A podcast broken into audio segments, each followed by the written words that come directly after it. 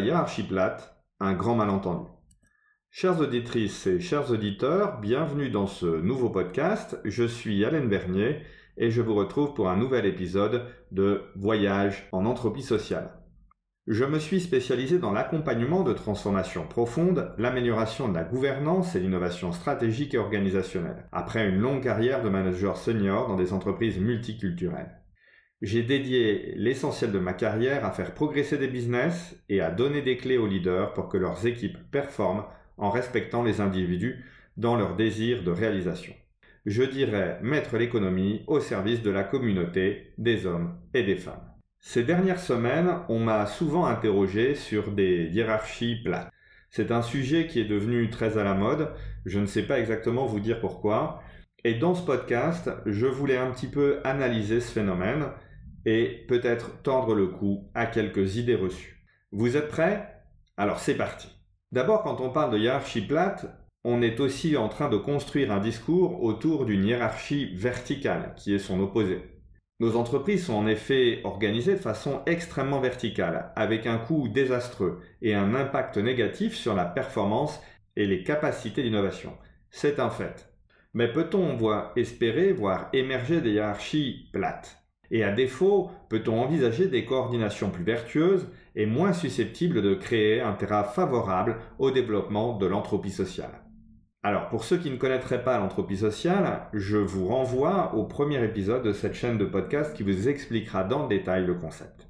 Je le disais, peut-on envisager des coordinations plus vertueuses, des entreprises plus collaboratives, des entreprises dans lesquelles la collaboration transversalisée serait la norme et le rapport de domination unidirectionnelle entre un chef et ses collaborateurs serait modéré.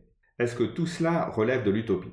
C'est un peu les questions auxquelles j'aimerais répondre dans cet épisode. Première partie, l'excès de verticalité, un défaut trop commun. Si l'on regarde la nature, l'organisme le plus grand est l'arbre, et en particulier les séquoias géants ou les ifs de Californie, plus graciles. L'un des plus grands séquoias s'appelle General Sherman. Il mesure 87 mètres, c'est-à-dire plus ou moins la hauteur de la Statue de la Liberté ou de Big Ben. Il est considéré comme le plus gros organisme vivant puisqu'il faudrait cumuler 16 baleines bleues pour obtenir un équivalent dans le monde animal. Le plus grand if s'appelle Hyperion. Il fait 116 mètres, soit 30 mètres de plus, rendez-vous compte. Il est plus haut que le dôme des Invalides à Paris de 10 mètres et on garde des traces documentaires d'arbres qui auraient pu mesurer plus de 140 mètres en Australie, un sorbier, et en Tasmanie. Général Sherman et Hyperion auraient tous deux entre 2000 et 3000 ans. On imagine ce qu'ils ont dû affronter de tempêtes et de coups de foudre. Leur longévité fait rêver, a fortiori car leur immobilité les empêche de fuir le danger. Qu'un incendie se déclare et c'en est fini d'eux. Ils ne peuvent compter que sur eux-mêmes et déploient des trésors d'ingéniosité pour exploiter les ressources disponibles à leurs pieds. On s'imagine également que leur assise est proprement gigantesque pour soutenir un tel poids et résister à de telles contraintes. Les arbres sont patients, rigides, mais tout de même capables de souplesse. Leur capacité de régénération est exceptionnelle. Et surtout, ils semblent nous dire, toujours plus haut, toujours plus fort, nous poursuivons notre rêve de conquête de l'espace, mu par la douce chaleur de l'astre solaire. Les arbres nous inspirent, et la science managériale et stratégique adore s'inspirer. En tout cas, ce qui semble acquis, c'est qu'un organisme comme l'est d'une certaine manière une organisation a besoin d'un chef. Donc toute organisation a besoin d'un chef. Plus l'organisation s'étend, plus elle a besoin d'une superstructure. C'est ce qu'on appelle la pyramide hiérarchique. Mais nos entreprises ne sont pas des arbres. D'ailleurs, la longévité de l'arbre est due à trois choses qui font défaut dans les entreprises. D'abord, une capacité à exploiter de façon frugale les ressources et à faire circuler ces ressources dans tout l'organisme de façon homogène. Essayez de faire monter les dizaines de tonnes d'eau nécessaires quotidiennement à la survie d'Hyperion, et ce jusqu'à 116 mètres. L'une de nos créations humaines les plus hautes, le Burj Khalifa, situé à Dubaï, dispose de deux énormes usines qui lui permettent de faire monter les 964 tonnes d'eau utilisées quotidiennement. Et ces usines sont au sol. Pour Hyperion ou General Sherman, les pompes sont contenues dans chaque aiguille. C'est l'évaporation au niveau de l'ensemble du système foliaire qui permet de faire monter la sève. Deuxième différence, l'arbre vit une forte interrelation avec son écosystème grâce à toutes sortes de médiateurs. Il vit avec ces médiateurs en symbiose. Précisément, une foule d'organismes collabore avec lui et en retire un bénéfice. Des bactéries, des champignons, des insectes, des oiseaux. L'un des organismes les plus intéressants est le mycorhize, qui étymologiquement est à mi-chemin entre le champignon, myco, et la racine, rhize. Entretenant une relation symbiotique avec l'arbre, tout déséquilibre chez l'un des partenaires entraîne un déséquilibre chez l'autre. Cette relation permet principalement d'augmenter les flux de carbone et de minéraux disponibles dans le sol pour l'arbre.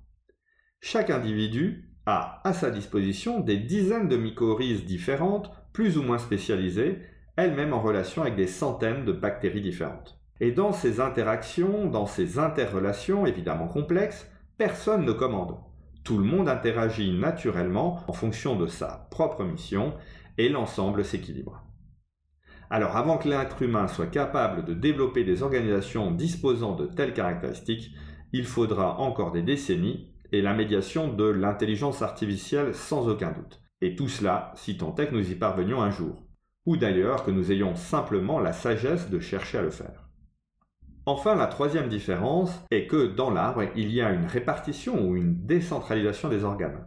Cela ne veut pas dire que tout est indépendant, au contraire. Par exemple, si un ensemble de racines meurt, c'est un ensemble de branches qui meurent, et pas l'arbre en entier. Il y a donc des correspondances entre des sous-ensembles. L'arbre en tant qu'organisme est aussi capable de sacrifier des organes. C'est ce qui explique que lorsqu'il fait trop chaud, l'été, des feuilles tombent. En effet, sécheresse veut dire aussi manque d'eau. L'arbre doit donc sacrifier des pompes pour éviter une embolie de son système circulatoire. Un trop fort pompage par rapport à l'apport hydrique entraîne la formation de bulles d'air. Ce système réparti permet aussi à l'arbre de survivre même après un incendie. L'arbre est capable de se régénérer à partir des organes restants car il ne cesse de produire des cellules souches quel que soit son âge. Alors mettons un instant cette métaphore en pause, peut-être y reviendrai-je, mais cette analogie permet de comprendre que nos entreprises n'ont pas les caractéristiques qui lui permettent de compenser les externalités, c'est-à-dire les coûts cachés, de la verticalité. La forme organisationnelle dominante est la bureaucratie. Passé une centaine de membres, souvent même un peu moins, les entreprises développent une organisation bureaucratique. Prenons le cas d'une start-up. Au début de son organisation, elle est généralement très horizontale et collaborative. Les rôles sont peu définis, et d'ailleurs il ne servirait à rien de les définir car toute description est périmée avant même d'être terminée. Chaque nouveau challenge, chaque nouvelle étape du projet nécessite une recombinaison des rôles et possiblement l'intégration de nouvelles personnes, de nouvelles compétences. La coordination est donc relativement simple, tout le monde se connaît et identifie les expertises avec facilité. Pour prendre une autre métaphore et parler un instant d'entropie, c'est la phase de chaos initial, où comme dans un gaz, l'agitation moléculaire est très intense. À mesure que l'entropie se développe, l'organisation croît. Le gaz refroidit, l'agitation moléculaire baisse, la start-up est devenue une scale-up. À un moment donné, autour de 50 ou 60 membres, l'organisation va changer d'état. Le gaz devient liquide les relations deviennent un peu moins fluides, moins énergétiques. De nouvelles questions émergent à mesure que les motivations changent. Qui fait quoi? Qui a le pouvoir? Qui décide? Tout ça sont des questions qui n'étaient pas forcément posées jusque-là. Ou encore, pourquoi devrais-je faire autant d'heures alors que je ne suis pas actionnaire? C'est une phase un peu paniquante, mais le récit collectif de la création et de l'aventure collective est encore assez fort pour assurer la cohésion de l'ensemble. Aux alentours de 100 personnes, et parfois un peu avant, l'organisation change encore d'état. Le liquide commence à devenir solide. L'action guidée par un sens clair de la mission collective et individuelle ne suffit plus. Il devient clairement nécessaire d'avoir un système constant et ritualisé de coordination. Avec 100 personnes, il n'est pas rare d'avoir 3 et probablement même 4 niveaux hiérarchiques. Avec 1000 personnes, il est clair que l'organisation est définitivement devenue solide. l'agitation moléculaire est devenue dérisoire. Et cela peut être très bien, car le canot initial est aussi fatigant, notamment pour certains types de personnalités. À ce stade, l'entreprise a créé de nombreuses catégories. Des cadres dirigeants, des cadres supérieurs, des cadres, des cadres intermédiaires, des agents de maîtrise, des employés hautement qualifiés, des employés, etc. C'est cela la bureaucratie. Elle offre une solution à forte densité pour la coordination. Mais elle verticalise, elle divise. Ce sont les fameux silos. Elle rigidifie. Après le mythe collectif initial, dans lequel chacun est indispensable, elle impose un autre mythe. Personne n'est irremplaçable et chaque membre d'une même catégorie est plus ou moins interchangeable. L'individualité s'est donc dissoute et la pression à la conformité augmente. La bureaucratie entraîne inévitablement une croissance non linéaire de la structure. En effet, quand je dis non linéaire, je veux dire qu'il y a une inflation du management et des fonctions de contrôle et que cette augmentation n'est pas proportionnelle avec la taille de l'organisation. Cette augmentation porte également sur la masse salariale, car vous le savez, les salaires des managers et des contrôleurs internes est plus élevé que le salaire moyen du personnel opérationnel. C'est parfaitement visible et chiffrable dans chaque entreprise et pourtant, c'est une donnée qui n'est pas suivie par les comités de direction ni par les conseils d'administration. On se contente en général de suivre l'évolution de la masse salariale. Au niveau macroéconomique, c'est également tout à fait clair. De nombreuses études montrent la déconnexion de la masse salariale, des fonctions managériales et plus généralement le contrôle par rapport à la croissance globale de la masse salariale et de la croissance du PIB. À ma connaissance, il n'y a pas d'exception dans nos sociétés occidentales et les études américaines montrent que l'augmentation est 4 à 5 fois plus rapide depuis les années 50. Tout économiste vous le dira, il existe une loi des rendements décroissants. Et dans ce cas de figure, elle s'applique parfaitement.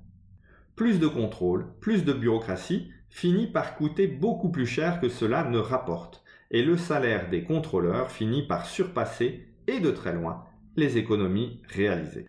Pensez aux exemples des contrôles internes sur les tickets restaurants, ou ce qui peut se passer dans des usines avec un simple gant.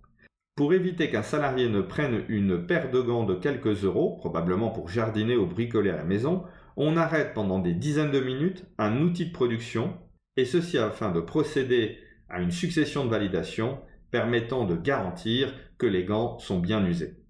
L'économie réelle est sans commune mesure avec le coût de l'arrêt de la production et le coût horaire des contrôleurs. Quelques euros contre des dizaines, si ce n'est des centaines de milliers d'euros. Une hérésie économique basée sur des biais cognitifs et des croyances erronées. Mais ce ne sont pas les contrôleurs qui vous dissuaderont d'augmenter le niveau de contrôle, puisque c'est ainsi qu'ils justifient leur salaire et leur existence. Attention, hein, je ne suis pas en train de dire qu'il faut supprimer tous les contrôles, ni que les personnes en charge de leur exécution sont mal intentionnées. Je pointe du doigt le fait que tout excès est dangereux et que la bureaucratie, si elle n'est pas contrecarrée, engendre des carences majeures, une désoptimisation, voire des déséconomies d'échelle. Au-delà de ce qui est mesurable, la bureaucratie modifie également les comportements. Elle inscrit progressivement une culture de défiance, celle-ci bloque l'initiative qui, à son tour, met en péril le service délivré au client, la satisfaction de celui-ci, et puis progressivement probablement une incapacité à innover.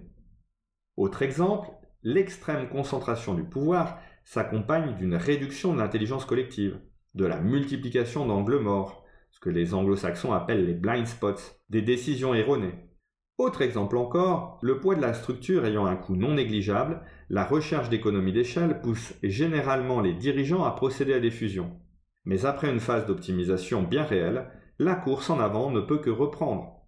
Je pourrais continuer cette liste d'exemples et je suis prêt à parier que vous avez aussi quelques symptômes caractéristiques à proposer avec des expériences personnelles où l'absurde le dispute parfois au ridicule.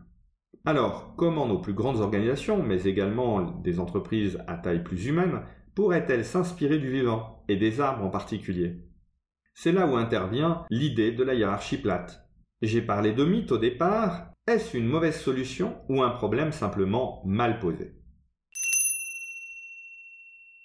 Deuxième partie, des tentatives d'instaurer des hiérarchies plates depuis des siècles. J'ai eu des patrons obsédés par le nombre de niveaux hiérarchiques. Mais le problème est essentiellement numérique et l'équation est toujours la même. D'un côté, on souhaite contenir le nombre d'échelons dans la pyramide, et c'est très bien.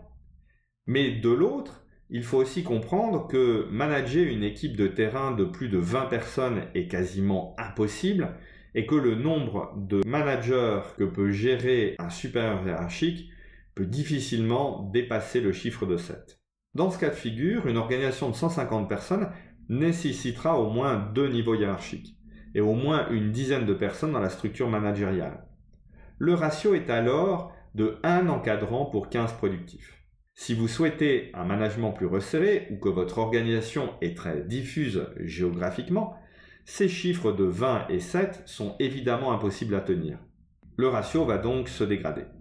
Dans le cas d'une organisation de 1000 personnes, le minimum est trois niveaux hiérarchiques et la structure managériale, les fonctions de support et de contrôle interne dépasseront nécessairement une centaine de personnes. On le voit, le ratio se dégrade alors clairement et on est à un encadrant pour 10 productifs. Vous comprendrez alors la cause de l'obsession de certains patrons. Réduire à tout prix le nombre de niveaux hiérarchiques, fermer les écoutilles aux hurlements des managers intermédiaires qui courent sans cesse et n'ont jamais assez de temps, et aux enquêtes internes qui disent qu'il y a un problème de leadership. Dans mon expérience, ces efforts se sont généralement soldés par d'abord un plan de formation pour les managers de terrain afin de les aider à améliorer leur leadership et leur gestion du temps. Donc on met la responsabilité sur les managers intermédiaires et on leur explique qu'ils ne sont pas suffisamment performants, bien formés ou qu'ils n'ont pas un leadership suffisamment développé. La deuxième conséquence, c'est en général que, en ayant réduit le nombre de niveaux hiérarchiques, on finit par créer des postes d'adjoints, qui, s'ils n'ont pas le rôle officiel de manager, tendent de facto à reformer un échelon intermédiaire. Les ratios dont j'ai parlé tout à l'heure sont donc en grande partie purement cosmétiques la réalité et le coût de la structure sont en réalité bien supérieurs. Alors j'en viens au fait qu'on intente d'instaurer des hiérarchies plus plates depuis des siècles. En effet, cette question n'est absolument pas nouvelle et n'appartient en réalité ni au XXIe siècle, ni même au XXe siècle. Elle n'appartient même pas au champ du management qui doit la partager avec les politologues et les sociologues, qui s'intéressent évidemment à l'exercice du pouvoir et aux dynamiques de celui-ci. Avec les politologues, la question de la représentation du peuple dans les décisions qui concernent la chose publique a fait l'objet de nombreux traités. La chose publique, vous savez, c'est cette fameuse res publica qui a donné naissance étymologiquement à la République. On trouve des traités sur le sujet déjà chez Aristote. Qui doit coordonner et décider de l'action publique Le philosophe grec explorait déjà les subtilités entre des formes plus ou moins ouvertes d'oligarchie, terme qui résonne évidemment avec l'actualité de la guerre sur le sol ukrainien Rappelons en effet que la plupart des démocraties grecques sont des oligarchies plus ou moins mitigées. Démocratie. Le mot est posé. De là découlent probablement les appels à une forme de démocratie organisationnelle ou de démocratisation de la prise de décision, y compris dans les organisations. Sans remonter jusqu'à l'époque de la Grèce antique, je vais vous raconter une expérimentation menée sous Louis XV et qui comporte déjà un véritable projet managérial. Si vous allez un jour aux salines royales d'Arc et Senan, vous y découvrirez donc un projet de management, consiste à produire du sel, un projet politique, l'administration d'une communauté, et une philosophie. Ces salines royales d'Arc et Senan ont été construites à la fin du XVIIIe siècle, sous le règne de Louis XV par Claude Nicolas Ledoux, commissaire aux salines de Lorraine et de Franche-Comté. Ledoux est à la fois un architecte et un administrateur. Inspiré par les écrits de Thomas More, notamment Utopia, publié en 1516, et les écrits de Rousseau, il cherche à créer la cité idéale qui englobe les salines et qui plus généralement crée les conditions d'une activité productive et sociale harmonieuse. Dans ce projet, la transparence, la confiance en l'homme et la responsabilité de chacun sont des valeurs fondamentales. L'utopie décrite par Thomas More a donné une descendance assez féconde. D'abord le phalanstère de Charles Fourier, qui a eu des applications pratiques dans plusieurs pays, dont la France, la Belgique, le Brésil, l'Argentine, le Mexique ou encore les USA au XIXe siècle. La plus connue en France est sans aucun doute le familistère de Guise. Il s'appelle ainsi car il est situé dans la ville de Guise, dans l'Aisne. Il a été créé par l'industriel Godin, connu pour les fameux poêles Godin, et il a fonctionné parfaitement pendant plusieurs décennies. On a parlé politique, on a même parlé management. Ce souci de l'aplatissement de la ligne hiérarchique, l'armée le partage depuis la nuit des temps. Tout général vous le dira. La défaite se profile lorsque l'on perd l'initiative sur le terrain face à l'adversaire. La capacité d'initiative est donc fondamentale. Or, l'état-major n'est par définition pas sur le terrain, et la chaîne hiérarchique est longue, ce qui obère toute capacité d'agilité ou d'adaptation rapide du dispositif. Si le respect de la chaîne hiérarchique dans l'armée est indiscutablement l'alpha et l'oméga de la discipline collective, il existe une tension inévitable entre le respect de celle-ci et la capacité d'initiative. Cette tension s'exerce évidemment différemment en temps de paix et lors de conflits à haute intensité. La hiérarchie s'adapte, mais c'est moins la chaîne hiérarchique qui se raccourcit et s'aplatit structurellement que la communication qui devient plus directe entre l'escouade des forces spéciales ou la brigade engagée sur le terrain dans une action tactique avec l'état-major. Ce constat est intéressant car il montre que l'aplatissement n'est pas un gage de succès. C'est davantage la communication dans sa nature, son ampleur et sa diffusion, ou encore la capacité opérationnelle de prise de décision qui sont décisives. Alors que la quête de forme organisationnelle ou de design organisationnel permettant d'avoir des hiérarchies plates existe depuis des siècles et que l'armée nous montre que le problème est ailleurs, cette demande réémerge périodiquement avec vigueur. Si l'aplatissement de la pyramide hiérarchique est vu actuellement comme une approche moderne, c'est parce qu'elle semble répondre aux exigences des temps actuels poussés à leur extrême. Croître sans cesse, accélérer sans cesse, ce qui suppose donc d'être non seulement agile mais aussi innovant. Peut-être que la verticalité est un symptôme, bien plus qu'un problème. Troisième partie. Déverticaliser ne veut dire ni aplatir, ni libérer, ni réduire. Je suis réellement partisan de déverticaliser les entreprises, de déconstruire les inévitables silos pour créer plus de transversalité. Je suis partisan de garantir une communication bidirectionnelle et même multidirectionnelle qui remplace l'approche top-down. J'ai testé pendant 15 ans les alternatives consistant à réduire la hiérarchie, à l'aplatir ou à s'en libérer, et je crois que ce sont des mauvaises réponses à des problèmes en effet mal posés.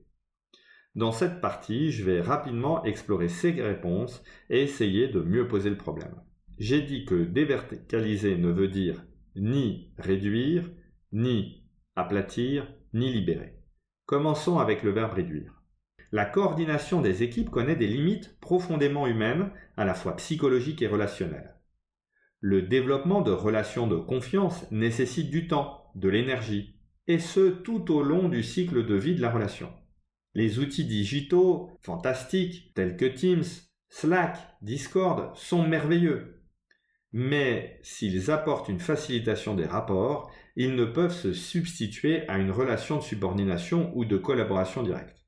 La dynamique collective est optimale dans une équipe composée de 7 à 10 personnes et les Navy l'ont même fixé à 6. Cette dynamique se détériore très rapidement à mesure que le chiffre grandit. Au-delà de 20 personnes dans une équipe, j'y reviens, se reconstituent nécessairement des sous-ensembles car la supervision est inefficace. A l'inverse, en deçà de 5 ou 6 personnes, le coût de celle-ci est par contre rédhibitoire. Pour rester un instant non pas sur le coût mais sur la qualité, il est par exemple illusoire qu'un directeur général puisse entretenir des relations de confiance avec l'ensemble de ses collègues au-delà de 60 à 70 personnes. Réduire est donc vain, cosmétique, compte tenu de cette contrainte, tant quantitative que qualitative. Je vais même vous confier un secret basé sur mon expérience personnelle en tant que manager, mais aussi basé sur les nombreuses conversations que j'ai pu entretenir avec des leaders ayant développé des entreprises collaboratives. Toute forme d'horizontalisation passe en réalité plutôt par une expansion du nombre de coordinateurs que par sa réduction. Et c'est sans doute un point que je développerai dans un futur podcast. Deuxième verbe, aplatir. Chercher à aplatir me semble être globalement une bonne démarche. Cela dit, l'organisation doit être davantage capable de se déformer. Elle pourra être plus plate ou plus verticale en fonction des situations.